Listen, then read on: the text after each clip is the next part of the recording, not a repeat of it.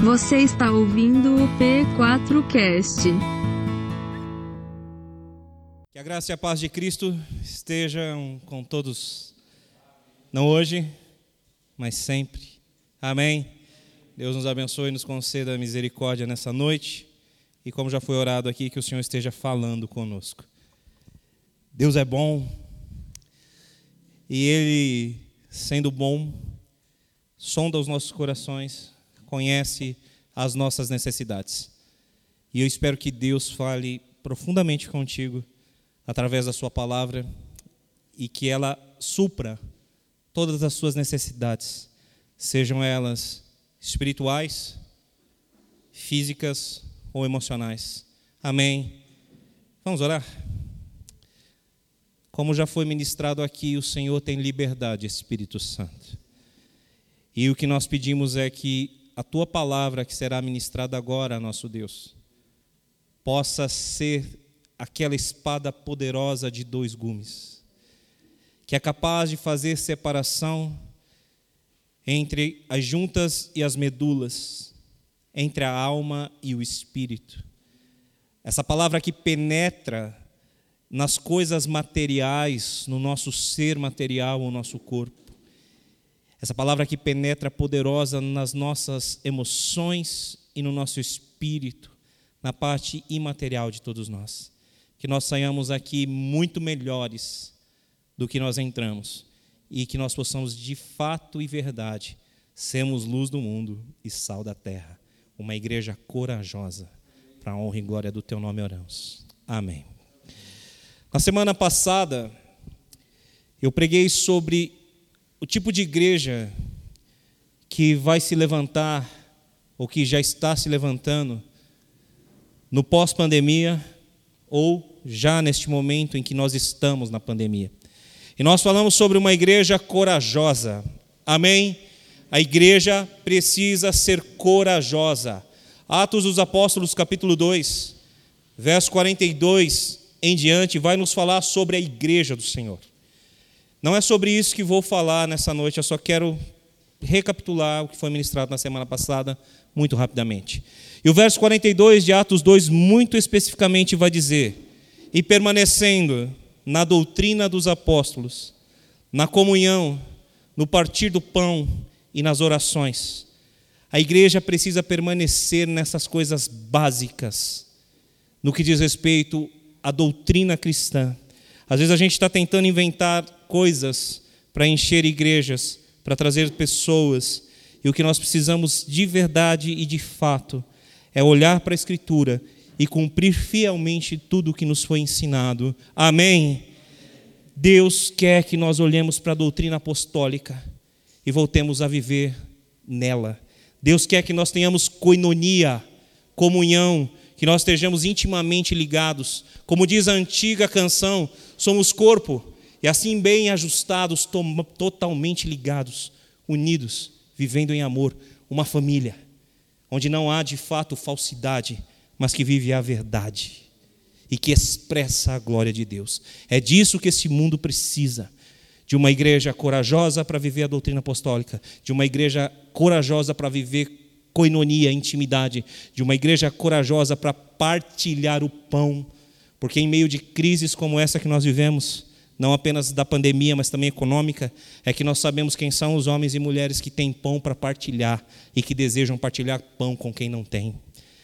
É nessas horas difíceis que nós vemos que a igreja precisa perseverar na oração. Pastor Daniel e Carol têm um testemunho muito tremendo sobre essa gravidez. Eu não vou estragar esse testemunho porque eles vão falar sobre essa gestação em alguma oportunidade que terão aqui. Eu já falei para a Carol, você gostaria de dar um testemunho hoje? Pensando que ela ia falar, eu quero. Mas ela falou, hoje não, hoje não. Então vamos deixar para a próxima oportunidade. Mas Deus sabe quanto joelho no chão tem para que essa gestação viesse. E nós estamos vendo, estamos vendo resposta de oração acontecer. A igreja corajosa que vai se levantar, que já está se levantando. Tem gente que crê na palavra de Deus. Tem gente disposta a a viver a intimidade do relacionamento, a coinonia da igreja. Tem gente disposta a partilhar o pão.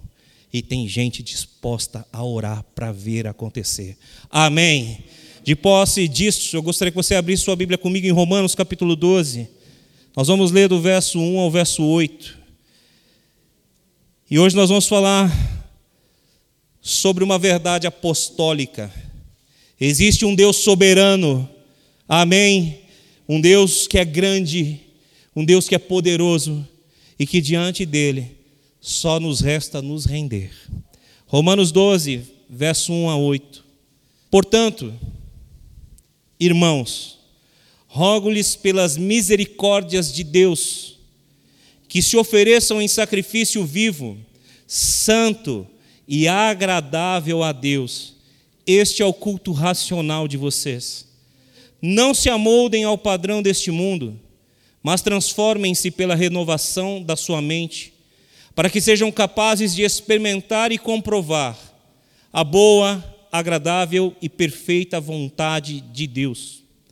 Por isso, pela graça que me foi dada, digo a todos vocês: ninguém tenha de si mesmo um conceito mais elevado do que deve ter, mas ao contrário, tenha um conceito equilibrado, de acordo com a medida da fé que Deus lhe concedeu. Assim, como cada um de nós tem um corpo com muitos membros, e esses membros não exercem todos a mesma função, assim também em Cristo, nós que somos muitos formamos um corpo, a cada membro está, e cada membro está ligado a todos os outros. Temos diferentes dons de acordo com a graça que nos foi dada. Se alguém tem o dom de profetizar, use-o na proporção de sua fé. Se o seu dom é servir, sirva. Se é ensinar, ensine. Se é dar ânimo, que assim faça. Se é contribuir, que contribua generosamente. Se é exercer liderança, que exerça com zelo. Se é mostrar misericórdia, que o faça com alegria. Até aqui. Amém. Paulo conclui um exame de toda a história dos judeus. Aqui em Romanos. E nesse capítulo 12, ao concluir tudo isso, Paulo vai falar para você, para mim, para aqueles cristãos em Roma, para os convertidos a respeito do que é a verdadeira vida cristã. E a verdadeira vida cristã, ela passa por um entendimento de que nós estamos sendo transformados para nos tornarmos imagem e semelhança de Cristo. Amém. Romanos 8, 29, na mesma carta, no capítulo Romanos 8, no capítulo 8, verso 29, na mesma carta, Paulo vai dizer: "Aqueles que de antemão conheceu, também os predestinou para serem conformes à imagem do seu filho, para que ele, Jesus, seja o primogênito dentre muitos irmãos. Nós fomos chamados para ser como Jesus. Nesses versos que nós lemos, lá no verso de número 1 de Romanos 12, Paulo faz um apelo inicial. Eu rogo a vocês, eu conclamo a vocês, que apresentem as suas vidas como um sacrifício. E esse sacrifício não é feito de qualquer jeito. É um sacrifício que é vivo. E esse sacrifício vivo está totalmente exposto em oposição ao sacrifício de animais mortos que eram oferecidos a Deus no passado. Nós fomos mortos com Cristo por meio do batismo e renascemos com Ele das águas. Nós fomos sepultados e renascemos. Então, nossa vida é uma vida de homens e mulheres vivos em Deus. Amém? Jesus vai ensinar que Deus é Deus de vivos. Você está vivo? E é assim que Deus te quer, como um homem e uma mulher vivo para ser usado nessa terra, para a honra e glória do Senhor.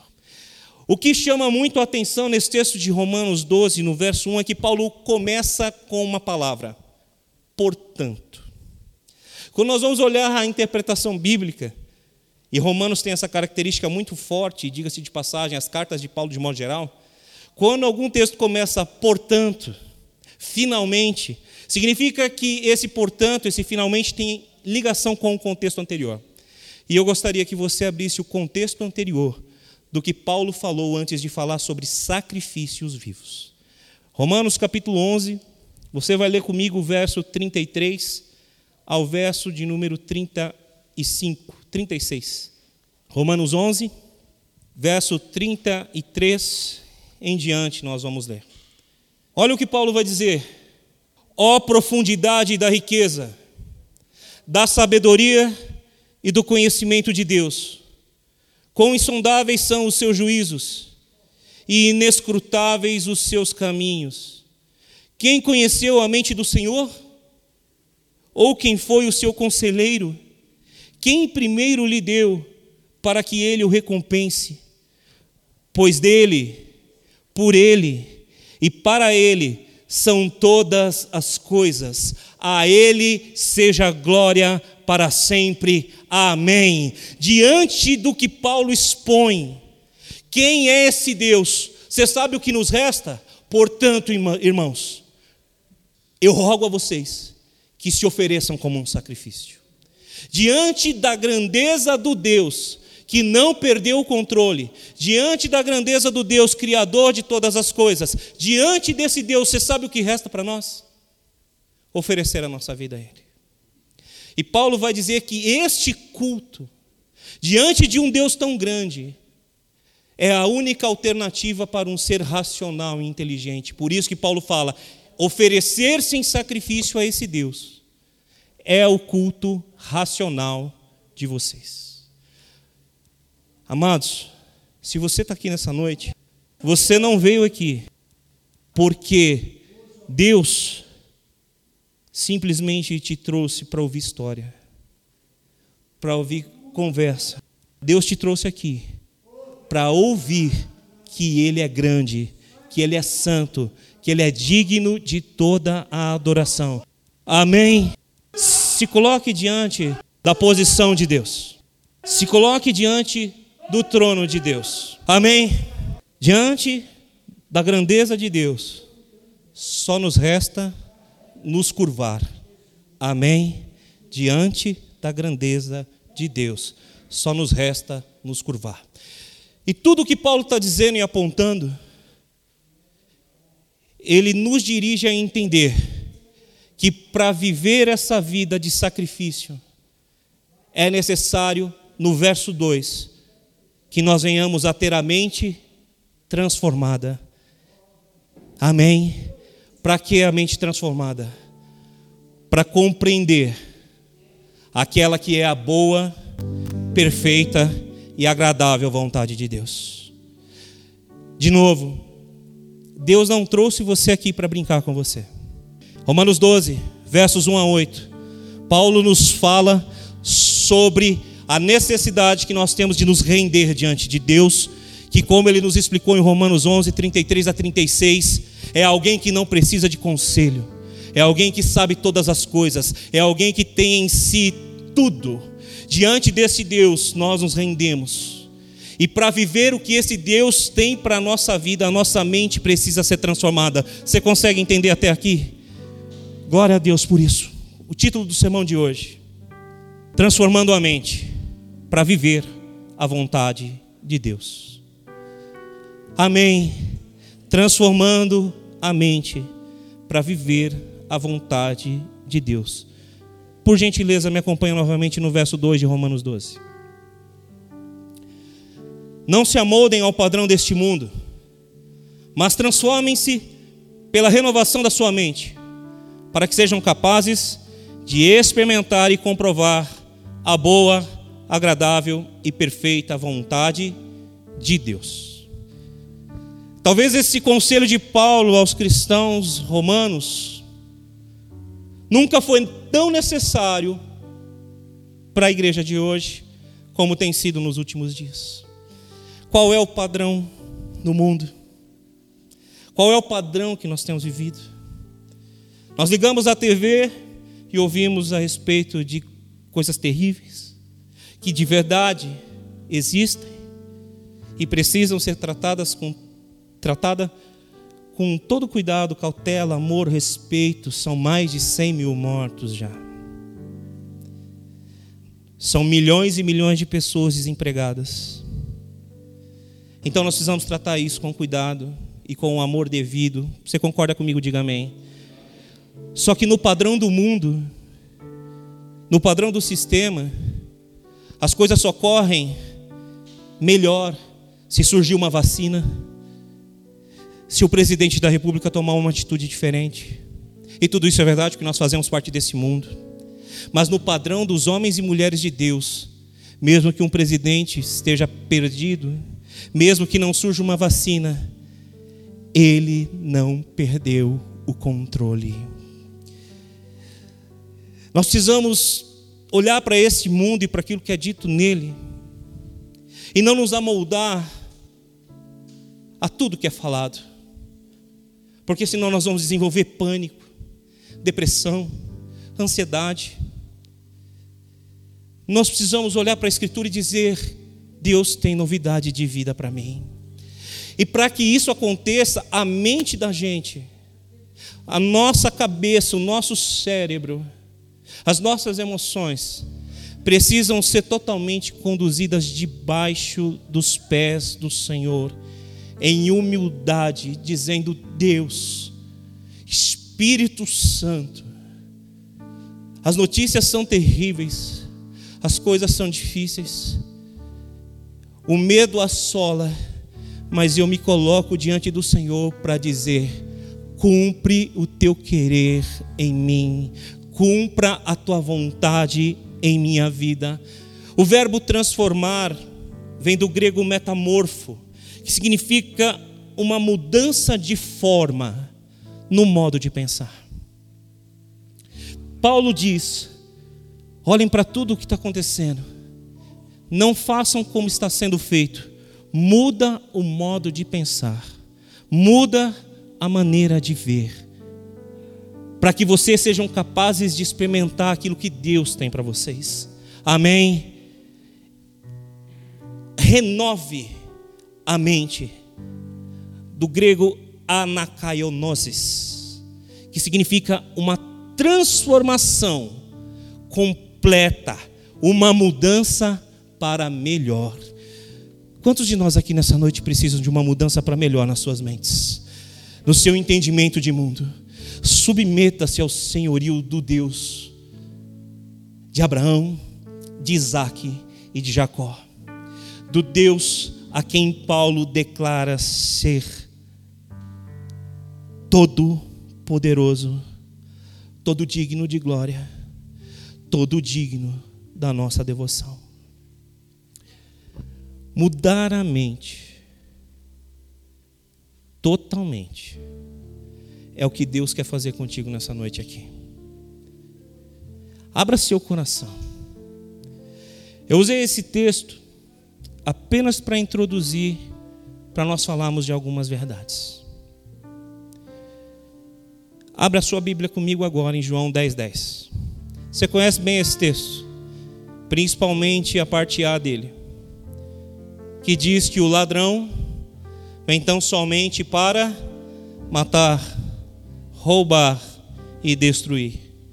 Mas a parte B do verso vai dizer: Eu vim para que vocês tenham vida e a tenham em abundância. Confere comigo na Escritura. João 10, verso 10. O ladrão vem apenas para roubar, matar e destruir. Eu vim para que tenham vida e a tenham em abundância, ou em algumas versões, plenamente. Todo o contexto de João 10, desde o verso 1 até o final, vai falar a respeito dos falsos mestres, dos falsos pastores, daqueles que ensinam doutrinas erradas. Jesus os chama ladrões, que em sua doutrina falsa têm matado, roubado e destruído. falsos mestres, homens que pregavam coisas, palavras totalmente desconexas com a vontade de Deus. Homens que colocavam sobre as pessoas um fardo pesado e duro. Ao ponto de Jesus dizer em, em, Mateus capítulo 11, verso 28 e 29: Venham até mim todos que estão cansados e sobrecarregados, porque eu darei alívio a vocês. Venham até mim todos os que estão cansados, sobrecarregados em suas almas, eu darei descanso a vocês. Meu jugo é suave, meu fardo é leve. Quando Jesus está ensinando isso, Ele está falando que esses falsos mestres que aí estão, têm ensinado vocês julgos pesados, doutrinas pesadas, que estão cansando vocês, que estão sobrecarregando as mentes de vocês, os corações, as almas de vocês. Eu vim aqui não para fazer isso, não. Eu vim aqui trazer um jugo, sim. Um jugo da graça, aonde os pecados são perdoados e é feito o convite a todo homem e mulher. Agora vá e não peques mais. Eu vim trazer um jugo leve e suave, e eu vim trazer descanso para vocês. Em muitos textos bíblicos dos evangelhos, Jesus está combatendo a hipocrisia. Jesus está combatendo os falsos mestres. E João 10 não é diferente. Jesus está sendo muito claro aqui. Os falsos mestres matam, roubam e destroem. Eu vim para trazer vida, e não uma vida qualquer, uma vida abundante. Amém? Em muitos anos tem sido dito que o diabo vem só para matar, roubar e destruir. O texto bíblico aqui, ele não fala sobre Satanás, sobre o nosso adversário. Ele fala sobre o falso mestre. Mas fique muito atento, que em nome de tentar fazer interpretações bíblicas bonitas, nós temos tirado das pessoas verdades que fazem parte do entendimento cristão. A palavra, ela é toda verdadeira. E o diabo ao longo da história, ele vem matando sonhos, matando pessoas, roubando tesouros ricos. Ele é a ave de rapina que desce dos céus, que pega e se aposta da palavra quando ela não cai em boa terra. Naquilo que Jesus ensinou sobre a parábola do semeador. A ave que vem e pega, ele é o ladrão que tem roubado a semente do coração de muitos. Ele tem ao longo da sua vida matado, roubado e destruído, sim. E ele faz tudo isso. Mas neste texto específico eu preciso chamar a tua atenção para o cuidado com as falsas doutrinas. Falsas doutrinas que muitas vezes nos fazem viver um cristianismo aquém daquilo que é a boa, perfeita e agradável vontade de Deus. Que nos ensinam a viver e conhecer textos bíblicos decorados, mas sem experiência com aquilo que a gente lê. Quando Jesus diz eu vim trazer vida abundância, Ele está dizendo aquilo que os falsos mestres oferecem é palavra que traz morte, é palavra que traz roubo, é palavra que traz destruição, mas a palavra que eu vim trazer, o ensino que eu vim trazer, é para que tenham vida abundante. E a pergunta que se segue a isso é: o que é a vida abundante que Jesus tem para nós? A resposta está no verso 9. Preste atenção em João 9. João, capítulo 10, verso 9. Eu sou a porta. Quem entra por mim será salvo. Entrará e sairá e encontrará pastagens. Eu sou a porta, a porta do curral das ovelhas que é tudo o que Jesus está ensinando aqui no capítulo 10 de João, que eu não estou detalhando. Ele é a porta, é por ele que se entra. E se entra onde? Na vida cristã. E qual é a abundância que a vida cristã traz num primeiro momento? Salvação. Eu sou a porta.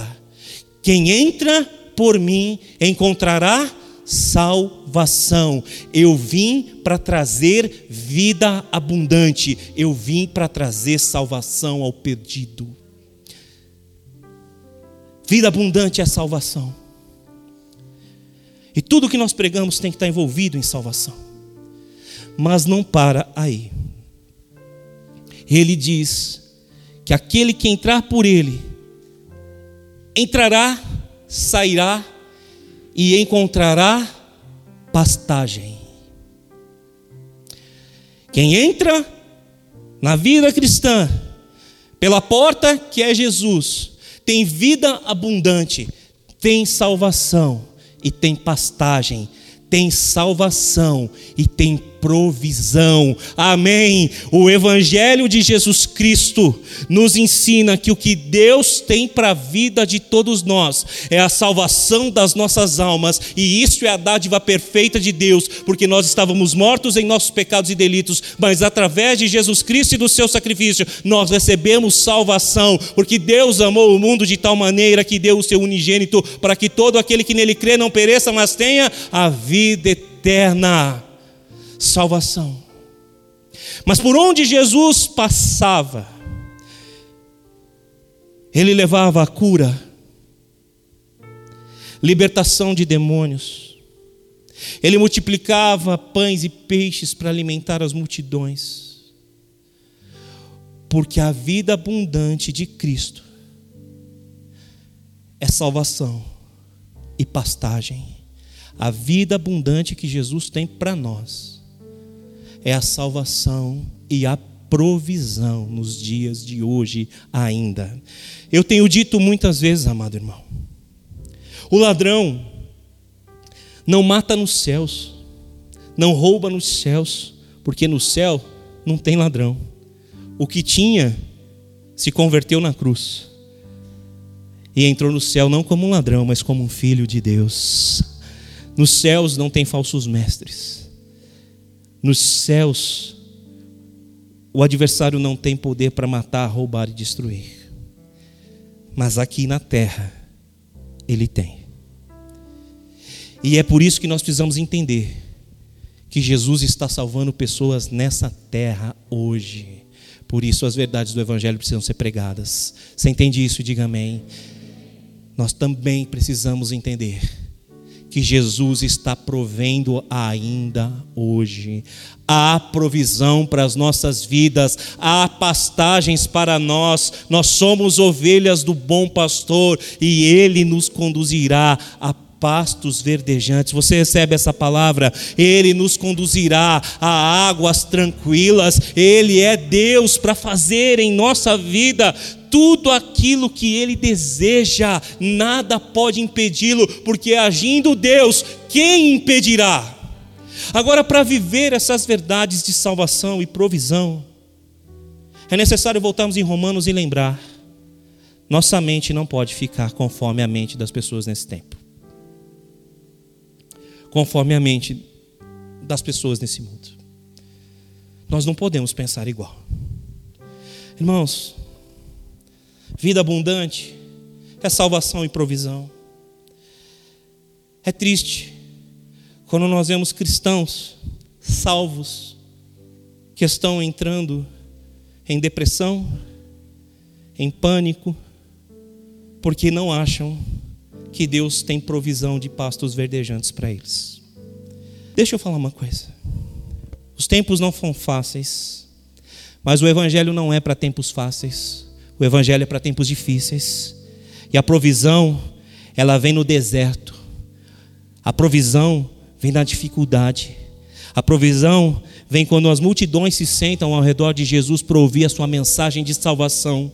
Mas tem fome e necessidades, e ele agradece a Deus pelo que tem, e Deus multiplica os cinco pães e dois peixes que estão na mão de cada um.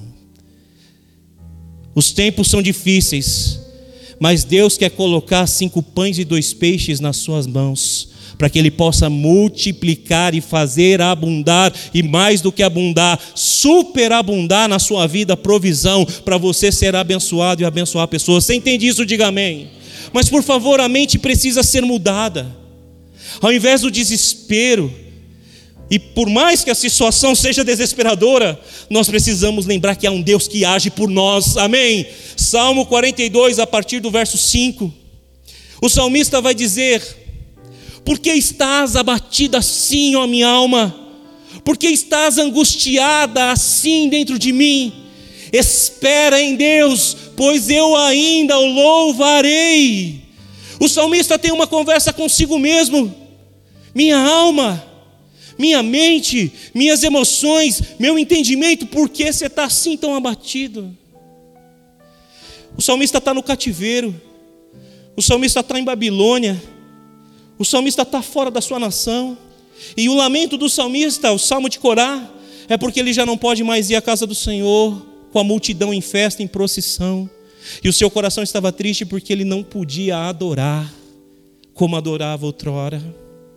Ele não podia fazer como fazia outrora.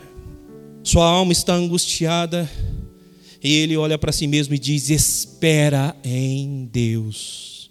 Somente aqueles que sabem que vida abundante é salvação e provisão podem dizer para si mesmos: Eu esperarei no Deus da minha salvação. Vamos mudar as nossas mentes. As notícias ruins não vão parar, mas o Evangelho e as boas novas em meio às notícias ruins. Você recebe isso no seu coração? O Evangelho e as boas novas. O Deus de Abraão, de Isaac e de Jacó é o mesmo hoje. Jesus, nesse tempo, quer falar com você. Abundante, a palavra, vem do grego perissos, que significa superior, extraordinário, excelente e incomum. Olha a palavra que Jesus usou para se referir ao tipo de vida que ele tem para nós. A vida que eu tenho para vocês, ela é superior, ela é extraordinária, ela é excelente, ela é uma vida incomum. Em outras palavras, ela é uma vida sobrenatural. Deixa eu dar um testemunho para você. Vai fazer 10 anos que eu sou pastor dessa igreja em tempo integral. E 10 anos de muita luta.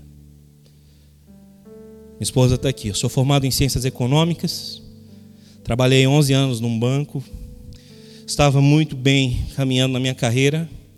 Quando Deus me chamou para o ministério para depender totalmente dele. E em todos esses anos, nunca foi fácil depender totalmente dele porque ele não falha jamais, e essa é a verdade. Mas enganoso é o coração do homem. E o meu coração enganoso tornou as coisas difíceis para mim. E eu precisei aprender a depender de Deus em tudo. E a saber que esse Deus que eu estou pregando aqui, que veio trazer vida abundante, ele não é um Deus de teoria, ele é um Deus de prática, porque a mente precisa ser transformada e entender que Deus faz milagre ainda hoje, que Deus faz provisão ainda hoje. Você está ouvindo bem isso? Abra seu ouvido, abre seu coração, deixe o Espírito Santo te ajudar a mudar a mentalidade para começar a enxergar o que Deus de fato tem para você. Abra bem o seu entendimento.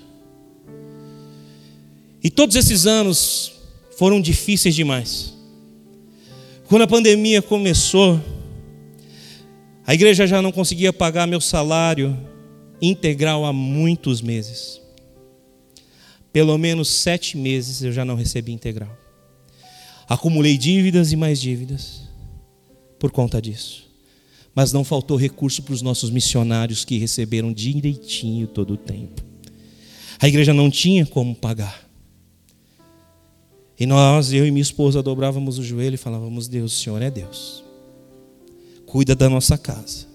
Confesso a vocês que uma das conversas que eu tive com a minha esposa na cozinha da minha casa foi: Débora, como vai ser nessa pandemia? E se a gente tiver que fechar a igreja porque não vai conseguir pagar as contas? E como será? O que nós vamos fazer com as pessoas? Porque a nossa preocupação na nossa casa não é a gente. A nossa preocupação na nossa casa é o rebanho do Senhor. Porque a gente sabe que a doutrina verdadeira é pregada, aqui como em outras igrejas. Mas a gente sabe que a gente tem um povo aqui que precisa dessas pastagens que são oferecidas. E nós temos isso a oferecer.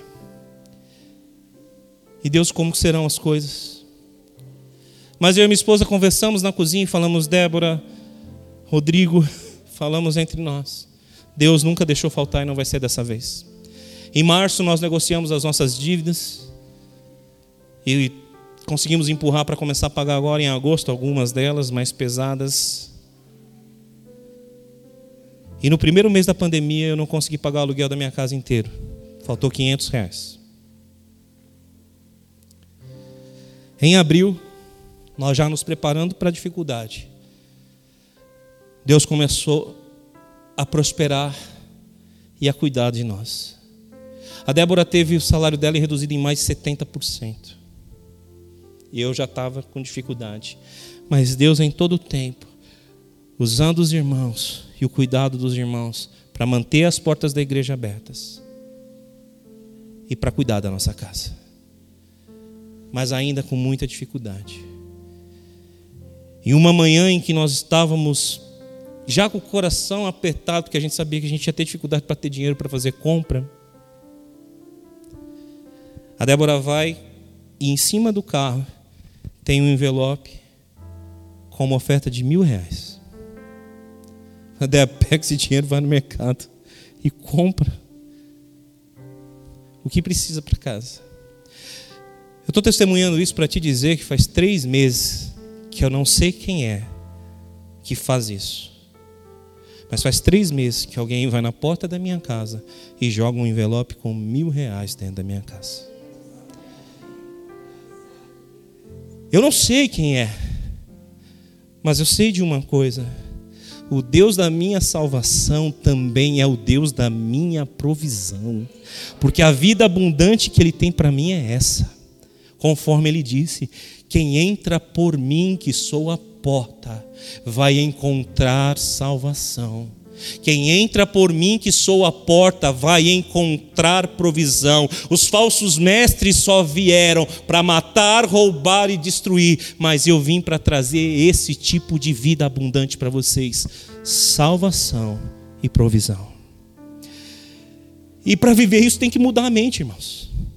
Tem que aprender a depender de Deus. É bonito a gente falar quando a gente, a gente depende de Deus, quando nós estamos empregados. É bonito a gente falar eu dependo de Deus quando as contas estão pagas. É bonito a gente falar a gente depende de Deus quando a igreja é bonita, está tudo lindo e maravilhoso. Mas é difícil dizer eu dependo do Senhor, porque eu estou andando no vale da sombra da morte e eu preciso do teu socorro. Deus tem algo aqui nessa noite com você, e talvez essa pregação já está confusa desde o começo, ela vai terminar mais confusa ainda, porque talvez eu não vou ser nada teológico aqui, pregação com começo, meio e fim. Mas eu vou tentar trazer para você a realidade daquilo que eu tenho vivido com a minha casa, com a minha família, com as minhas filhas. Deus está trabalhando em um tipo de gente corajosa para formar uma igreja corajosa que vive na dependência do que ele pode fazer e que sabe que se mesmo que tiver que enfrentar a morte, não vai temer mal algum, pois o Senhor está com ela. Essa geração de homens e mulheres vai fazer história, vai fazer diferença e vai trazer para esse mundo aquilo que nós temos clamado tanto há muitos anos: reforma e avivamento retorno às Escrituras e o Espírito Santo sendo derramado sobre toda a carne, como foi anunciado por Joel, o profeta, para que venha o Senhor e estabeleça o seu reino de justiça, paz e alegria no Espírito Santo de maneira plena e definitiva sobre essa terra. É esse tipo de gente que Deus está levantando. Por isso, abra seu coração para aquilo que vai ser dito agora. Deus tem vida abundante para você quando você está passando pelo medo. Abra sua Bíblia comigo, Salmo 23, que eu já citei algumas vezes aqui. Primeiro tópico do sermão: mude sua mente, porque Deus tem vida abundante para você quando você tem medo. Salmo 23, verso 1 em diante. Você conhece bem esse salmo? O Senhor é o meu pastor de nada terei falta. Em verdes pastagens me faz repousar e me conduz a águas tranquilas. Restaura-me o vigor, guia-me nas, veredas, guia nas veredas da justiça por amor do seu nome.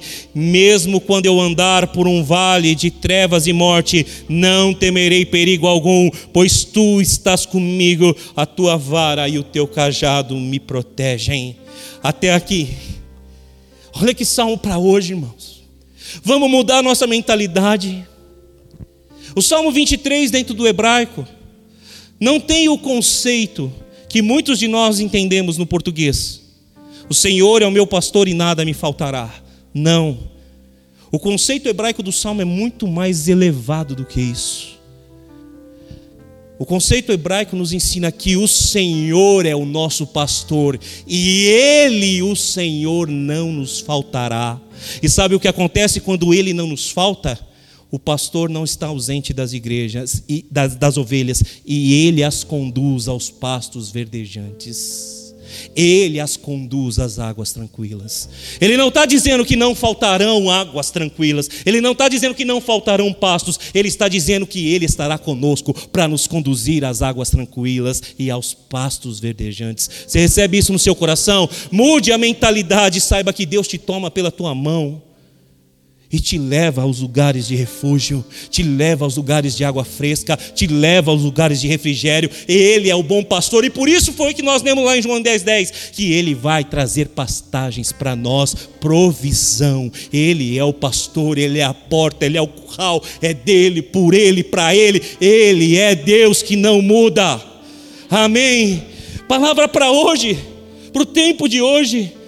Se você olha e acha que vai faltar provisão, que não falte o pastor que te conduz às provisões, que ele seja o Deus que abre as portas de emprego, que ele seja o Deus que no meio da pandemia te faça prosperar, que ele seja o Deus que no meio do vale da sombra de morte te proteja de toda peste. Porque é isso que ele está dizendo. A tua vara e o teu cajado, bom pastor, me protegem no meio do vale da sombra da morte. Você está de máscara aqui, é difícil usar máscara na igreja, né? Mas nós não vamos simplesmente arrancar as nossas máscaras porque nós sabemos que Deus nos protege. Porque nós sabemos que Deus nos protege. Mas Ele, na Sua palavra, disse: Se o Senhor não vigia a casa, em vão vigia a sentinela. Ele não disse: Se o Senhor vigia a casa, a sentinela pode relaxar. Tudo entre Deus e o homem é uma parceria. Romanos capítulo 8, verso 16 vai nos dizer: Porque nós não sabemos orar, mas o Espírito Santo intercede por nós com gemidos inexprimíveis, ele nos ajuda nas nossas fraquezas. Deus nos ajuda nas dificuldades, amém? Ele nos guia. Então, sim, nós temos um Deus que nos protege, e nós sabemos disso. Estamos de máscara, sim, porque nós estamos vigiando e tomando todo o cuidado que nós temos que tomar. Você está entendendo o que está sendo dito aqui? Amém. Nós temos um Deus que está nos protegendo. Façamos a nossa parte em tudo e confiemos que Ele é Deus que pode fazer com que os corvos tragam alimento para você, como Ele fez com Elias. Ele pode fazer com você o que Ele está fazendo com a minha vida, trazendo provisão de alguém que você nem sabe quem é. Deus é Deus de salvação e provisão. Mude a mentalidade. Amém. Mude a mentalidade para viver vida abundante. Vida abundante é saber que Ele te traz salvação e Ele te traz provisão. Segunda questão que você precisa mudar de mente: muda a sua mente para viver a tranquilidade de um Deus que te protege contra a ansiedade. Amém. Ansiedade, chamada o mal do século, depressão, o câncer da alma Antes da pandemia, estatísticas já apontavam que metade da população mundial teria problemas emocionais. Você imagina agora como é que está essa estatística? Eram 3,5 bilhões de pessoas. Quantas serão agora? Mude a sua mente para viver a abundância daqueles que oram e sabem que Deus guarda da ansiedade. Onde está isso? Filipenses 4, 6 e 7. Abre comigo, por favor. Você precisa viver a abundância, amado irmão.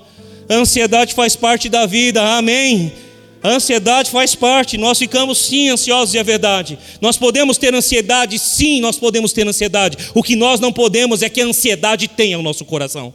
A ansiedade não pode nos ter. A ansiedade não pode ter a nossa vida. Você está entendendo isso? Diga amém. A ansiedade não pode nos ter. Nós podemos sim tê-la, mas ela não pode nos possuir, ela não pode nos ter. Sabe por quê? Filipenses 4, verso 6 e verso 7 nos ensina: não andem ansiosos por coisa alguma, mas em tudo, pela oração, súplica e ações de graças, apresentem os seus pedidos a Deus E a paz de Deus, que excede todo entendimento, guardará a mente e o coração de vocês em Cristo. Você recebe isso no seu coração? A paz de Deus guardará. O verbo guardar no grego tem o mesmo entendimento de que Deus coloca duas sentinelas na porta do nosso coração, nos protegendo de todo mal, de todo mal emocional. Isso é poderoso para mim. É uma figura, a palavra guardar, que está dizendo que Deus está protegendo o nosso coração de toda ansiedade. Mas sabe quando isso acontece? Quando a nossa mente é mudada e nós vamos orar a Deus pela oração súplica e ações de graças, apresentem os seus pedidos a Deus. E aí o que vai acontecer? A paz de Deus vai guardar a nossa mente e o nosso coração. Quantos precisam de paz de Deus? Quantos precisam dessa guarda, dessa proteção para não viver ansioso? Eu preciso. E é na oração, é na súplica. E oração é uma coisa, súplica é outra. Oração é Deus, eu estou aqui e eu preciso do teu socorro, do teu auxílio. Pai querido, me ajuda em nome de Jesus. Súplica, irmão. É o que Pedro faz quando ele está afundando. Ele diz: Senhor, socorro. Isso é súplica. Levanta-te, Senhor. Socorro, Senhor. Ajuda-me, Senhor porque Ele vai ouvir as nossas súplicas, Ele vai ouvir as nossas orações, e sabe o que nós temos que fazer também? Ações de graças. Agradeça a Deus por estar vivo. Agradeça a Deus pelo ovo frito que você tem para comer nesse dia. Agradeça a Deus pela água que você pode beber. Agradeça a Deus por estar na igreja. Agradeça a Deus pelas mínimas coisas. Porque nós precisamos aprender a ser gratos a Deus. Fidelidade no pouco nos traz a promessa de sermos colocados no muito. Seja fiel a Deus no pouco pão que às vezes tem, agradeça a Ele pelo pouco pão que existe. Na pouca lucidez que às vezes tem, porque o coração está angustiado, agradeça a Ele pela lucidez de ainda poder escolher o caminho da palavra e de vida que Jesus tem para você. Deus tem vida abundante para você. Diga amém se você está entendendo isso. Agora muda a mentalidade, não é ficar pondo nas redes sociais o seu desespero, não é ir para o joelho no chão e dizer: Deus, o Senhor sabe o que eu preciso.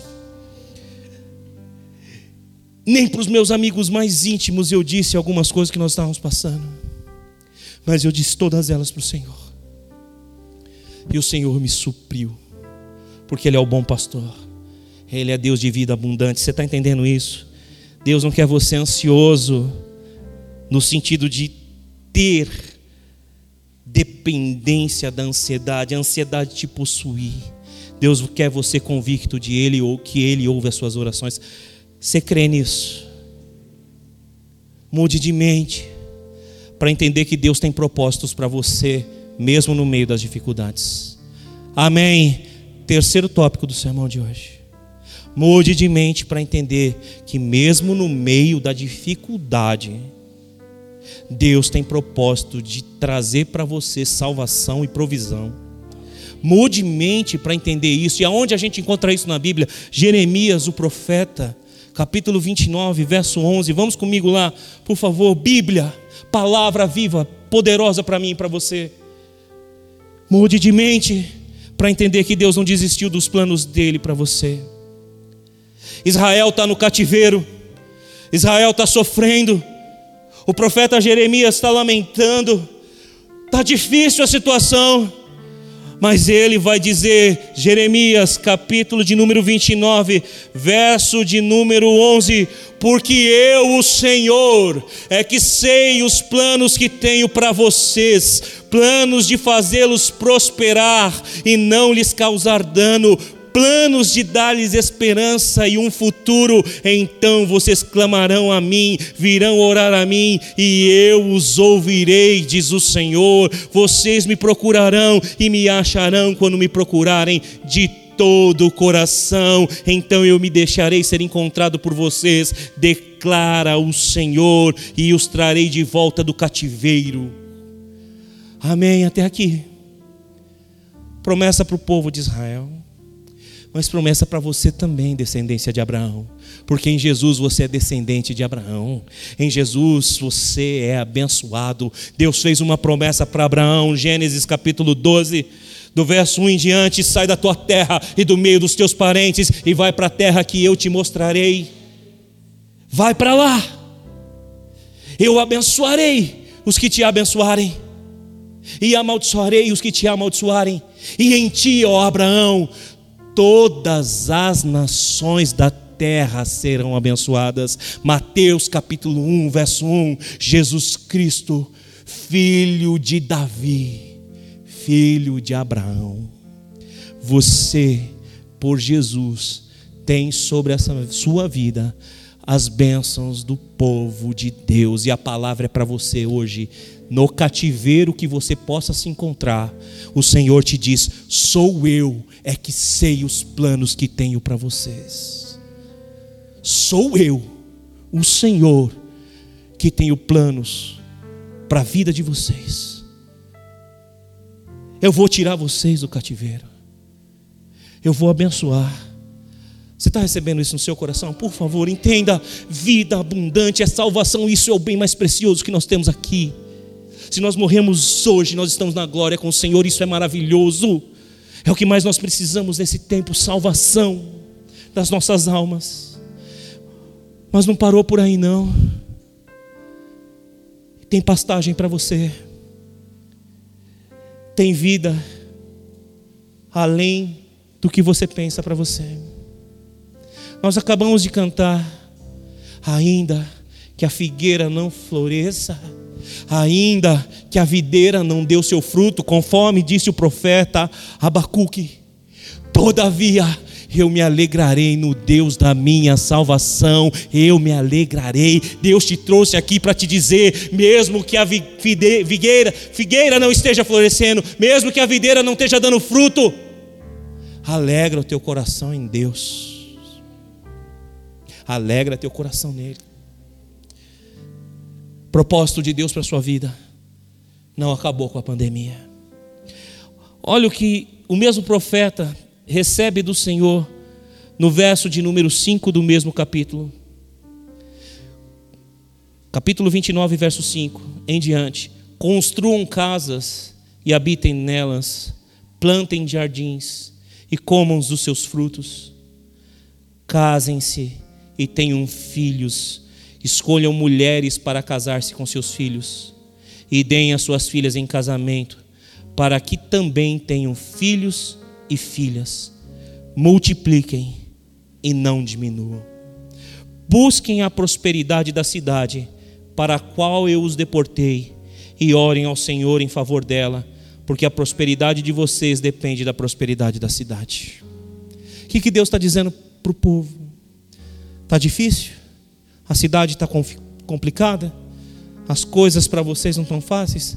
Não deixem de viver. Construam casas. Casem-se. Está difícil? Viva. Plantem vinhas. Está difícil? Casa. Amados irmãos, está aqui a Virgínia e o Eliezer que não me deixam mentir. Um monte de noivinho e noivinha com casamento marcado aqui na igreja. Todo mundo cheio de plano. A festa, o bolo, o vestido de noiva, a tia Maricota que mora longe que ia vir visitar, o tio Zezinho que ia vir também, que não via faz tempo. Ia vir todo mundo para o casamento. De repente veio a pandemia. E cancela o bolo, e cancela o vestido, e adia o casamento. E a tia Maricota já não vem mais, o tio Zezinho já não vem mais. E eu conversei com vários desses noivos e disse: alegrem-se no Senhor, porque Deus está cuidando de vocês. E ministrei esse texto em vários casamentos. Construam casa. Casem-se e deem-se em casamento, porque é no cativeiro que a bênção vem, é na dificuldade que a prosperidade do Senhor vem, é no meio da aflição que Deus cuida de nós. Disse isso a vários casais. Esse texto em vários casamentos. E o que a gente tem visto? Casais felizes, alegres, planejando festas, porque casados já estão para a honra e glória do seu nome, porque a vida não pode parar. Vamos chorar, vamos lamentar, vamos nos entristecer com as cem mil mortes. Por isso que o mesmo profeta, lá em Lamentações capítulo 3, vai dizer: Quero trazer à memória o que me dá esperança, porque ele está lamentando por todo o cativeiro, por toda a morte e dor, mas ele diz: a misericórdia do Senhor se renova a cada manhã. A misericórdia sobre nós. Amém. Há cuidado de Deus sobre nós. Deus não desistiu dos planos. Continua vivendo. Continua chorando por todas as mortes e dificuldades, sim. Continua. Porque a Bíblia nos ensina a nos alegrar com os que se alegram e a chorar com os que choram.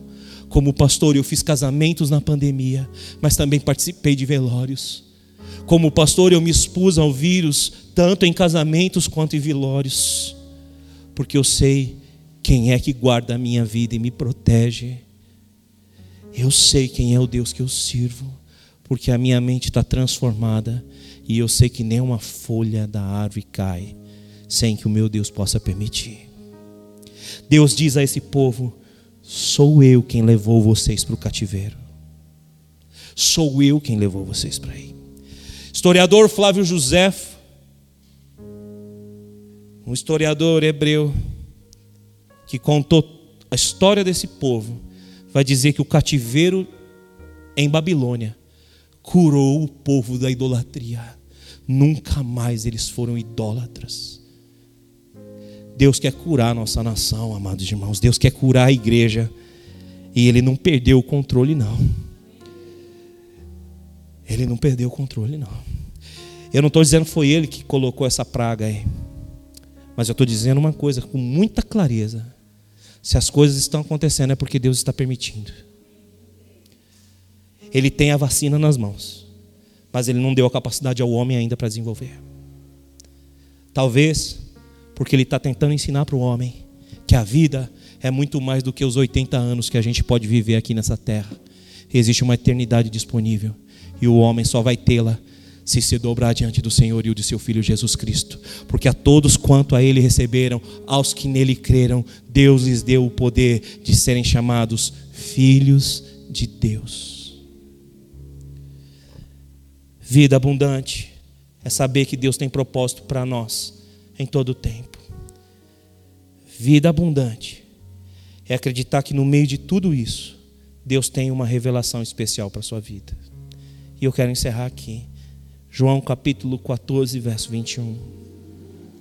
João 14 é um capítulo de fortalecimento. Jesus está dizendo para os seus discípulos: Eu vou morrer. vou ressuscitar, mas eu vou voltar para o Pai. Porque se eu não for, o consolador não virá. João 14 é um capítulo de promessas. Creiam em mim quando digo: obras ainda maiores farão. João 14 é a promessa do Espírito Santo que viria para todos aqueles que creem em Jesus Cristo. Mas tudo isso vem em meio a um momento de uma triste notícia. Eu vou morrer. E eu vou para os céus embora. Para aqueles homens que passaram três anos das suas vidas, apaixonados por Jesus, ministrados por eles. Não havia notícia mais triste. Ele vai embora. E agora? O que vai ser de nós? No meio de tudo isso, Jesus está dando boa notícia para eles, está fortalecendo-os e está lhes fazendo uma promessa. Verso 21 do Evangelho de João 14. João 14, verso 21. Quem tem os meus mandamentos e lhes obedece, esse é o que me ama. E aquele que me ama será amado por meu Pai, e eu também o amarei e me revelarei a ele. Me revelarei a ele nos dias difíceis. A promessa do Espírito Santo disponível e de revelação para aqueles que amam Jesus. Jesus tem revelação para o seu coração nessa noite. Há uma vida abundante disponível para você. Há uma vida abundante de salvação para sua família. Então, deixa eu te dizer uma coisa: se no meio dessa pandemia toda, você está com medo de que alguém da sua família perca a vida porque ainda não conheceu Jesus, Jesus está dizendo: Eu tenho salvação para essa pessoa, porque eu tenho vida abundante aqui na terra, e vida abundante é salvação. Há vida abundante disponível, e essa é a revelação, a salvação para você, para tua casa, para tua família. Portanto, vai e pregue, porque você tem o Espírito Santo. Há pastos verdes para você, há provisão para você, há cuidado de Deus para você, amém? Jesus está revelando para você nessa noite algo muito pessoal aí no seu coração, que só você sabe, que eu não sei, mas que traz vida para dentro de você, porque a palavra de Deus, ela é viva. Você está entendendo isso? Diga amém. Vida, Deus te trouxe aqui para soprar dentro de você vida, rua, sopro de Deus, sopro que traz vida, o mesmo sopro que trouxe vida ao boneco que Deus formou do pó da terra chamado Adão, o mesmo sopro que trouxe vida ao vale de ossos secos, que era a nação de Israel o mesmo sopro que trouxe vida aos apóstolos, a todos nós, está disponível hoje aqui. Concluindo, para experimentar a vida abundante, é necessário que a mentalidade mude. Você entendeu isso? Diga amém. Para experimentar a salvação e a provisão, não dá para pensar como muitas pessoas têm pensado. É necessário viver na fé. Amém. Mudança de mente. Segundo o pastor Bill Johnson, da igreja Bethel de Ridley, na Califórnia, é o seguinte: para mudar a mente, não devemos apenas pensar de modo diferente, mas viver de modo diferente em uma nova experiência de revestimento de poder do Espírito Santo. Sabe o que é viver de maneira diferente? É lembrar do que a palavra diz: o meu justo viverá pela fé. O meu justo viverá pela fé, porque ainda que a figueira não floresça, que a videira não deu seu fruto, foi isso que Abacuque disse: o justo viverá pela fé. A mudança de mente não é só uma mudança na maneira de pensar, mas é uma mudança na maneira de agir. Você vai sair daqui por essa porta e vai para sua casa e Deus, através do Espírito Santo, quer soprar dentro de você uma transformação de realidade, na qual você possa crer que Jesus Cristo é o mesmo ontem, hoje e sempre será. Que Ele é o Deus que tem essa revelação aqui para a igreja, a comunidade, mas que Ele é o Deus que tem revelação para você lá no seu quarto, lá no seu secreto, lá no seu chuveiro, aonde você chora, aonde você pede socorro. Jesus é o Deus que vai se revelar a você nos dias da dificuldade. O que nós precisamos fazer é entender isso. Não adianta pensar diferente, simplesmente.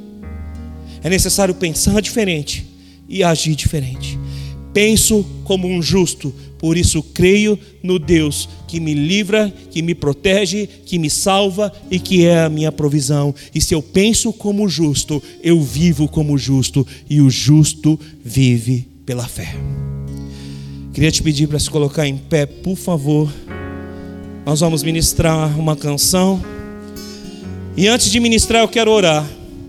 Só que hoje eu vou fazer diferente. Eu vou orar E como a gente tem um pouquinho de tempo ainda, nós vamos usar bem o louvor para cantar essa canção, para que você profetize sobre a sua própria vida. Todavia, eu me alegrarei no meu Deus, no Deus da minha salvação. Você pode fechar os seus olhos? Espírito Santo, toma conta dos nossos corações aqui nessa noite porque nós cremos nessa vida abundante que o Senhor tem para nós vida de salvação e de provisão, vida de pastagens verdes, vida, Senhor, de vermos as nossas famílias sendo curadas, salvadas, transformadas, vida essa, Senhor, que o Senhor tem para todos nós, à medida que a nossa mente é transformada e que nós vivamos pela atitude de um justo, que é ter fé no Deus que me chamou, que nos chamou, que nos escolheu, porque sem fé é impossível agradar a Deus, porque os que dele se aproximam precisam crer que ele existe e que é abençoador daqueles que o buscam. Há um Deus de bênção neste lugar, há um Deus de salvação neste lugar, há um Deus que quer falar contigo aí no seu coração. Por isso, feche seus olhos enquanto o louvor ministra. E que Deus te abençoe. Para mais informações acesse www.igrejaprojeto4.com.br.